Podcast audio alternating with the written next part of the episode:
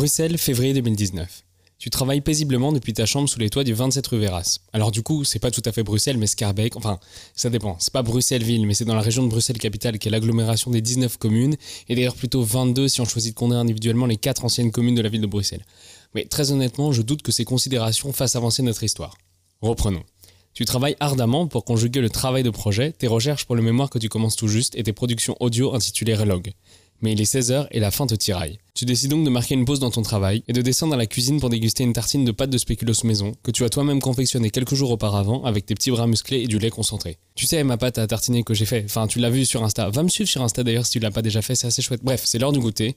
Tu fais contrôler sur ton travail, tu t'extrais de ta chaise et tu descends à la cuisine. Les tartines sont dorées, le café est prêt, mais stupeur Horreur, affolement, la pâte de spéculoos a disparu. Il faut agir vite sinon le café va refroidir. Posé sur le comptoir, un article de presse déchiré vante les bienfaits du spéculoos pour les dents et l'entretien du jardin. Une application régulière permettra à la fois un renfort de l'émail et une protection des plantes tomates contre les nuisibles. Tu quittes la cuisine à la hâte et t'élances dans l'escalier. Où vas-tu chercher la pâte? Dans la salle de bain ou dans la cour? Cet épisode est un épisode interactif. Clique sur la vidéo de ton choix pour poursuivre ta quête du goûter.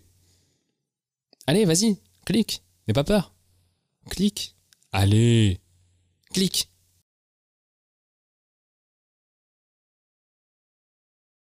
Cet épisode interactif a été initialement publié en février 2019 sur ma chaîne YouTube dans le cadre d'un défi.